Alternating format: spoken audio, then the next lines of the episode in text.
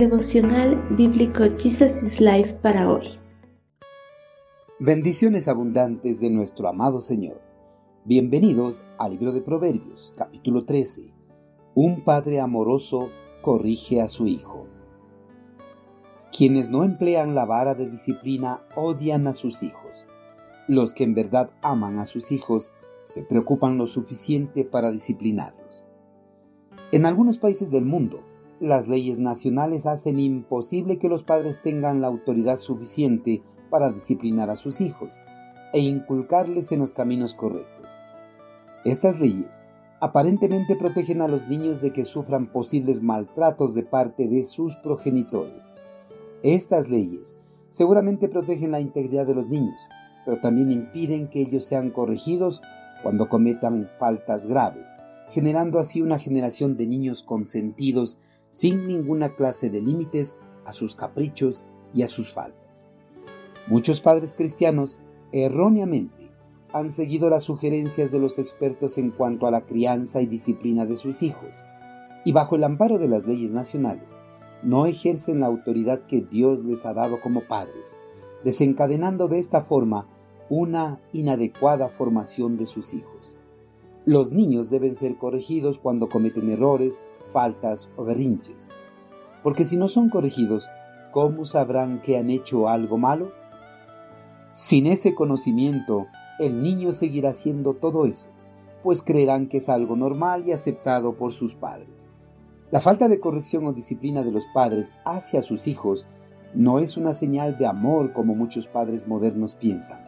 Más bien, es una señal de que no los aman lo suficiente como para corregirlos y encaminarlos en los caminos del bien antes de que se pierdan.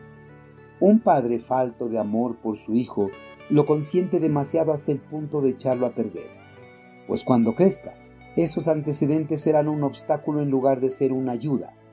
Sin haber sido disciplinado, el muchacho no habrá aprendido a controlarse a él mismo, por eso tendrá dificultades para relacionarse con otras personas y para salir adelante en las tareas difíciles. El sabio Salomón recomienda con insistencia la corrección oportuna a los hijos, inculca a los padres incluso el castigo corporal como medio de instrucción. En efecto, advierte, no es quien deja a los hijos con sus caprichos quien más les niega un gusto, el que los ama con un amor recto y sincero, sino el padre que los educa y hace de ellos hombres sabios, prudentes, honrados que sepan vencer sus pasiones y enfrentarse con la vida.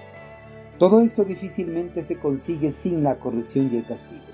El castigo que se menciona aquí y en otras partes del libro de Proverbios se refiere al de tipo físico, es decir, a la típica nalgada. Esta corrección no debe realizarse en el momento de ira, pues si lo hace, corre el peligro de traspasar los límites de una correcta disciplina. Para una adecuada corrección, los padres deben estar tranquilos y en lo posible hacerle ver los errores por los cuales son disciplinados, para que en otro momento no lo hagan. Además, presentarle textos bíblicos que les hagan ver que sus errores son reprochados también por Dios y que Él, al igual que ellos, quieren lo mejor para sus hijos. Queridos hermanos, el padre que verdaderamente ama a su hijo no pasa por alto las travesuras o el berrinche, sino que corrige al niño con prontitud desde temprano. Pero no debe confundir el castigo con el abuso físico del niño en el que puede resultar lastimado. Los padres tampoco deben ser tan estrictos como para provocar a ira a sus hijos. Los padres cristianos mostrarán el fruto del Espíritu que es amor, gozo, paz, paciencia, benignidad, bondad, fe, mansedumbre y templanza, al momento de corregir a sus hijos en el camino del bien. Hermanos, si detienen la corrección o disciplina a sus hijos aduciendo que los aman profundamente, están en un error muy grave y están en contra de las enseñanzas de las Sagradas Escrituras. Detener el castigo, si es merecido, fomenta el pecado en el niño y contribuye a su delincuencia y ruina. El padre o la madre que detiene el castigo tal vez cree que está mostrando amor, pero Dios dice que eso es aborrecimiento. Si usted verdaderamente ama a su hijo, corríjalo oportunamente para que no sea condenado al igual que los insensatos.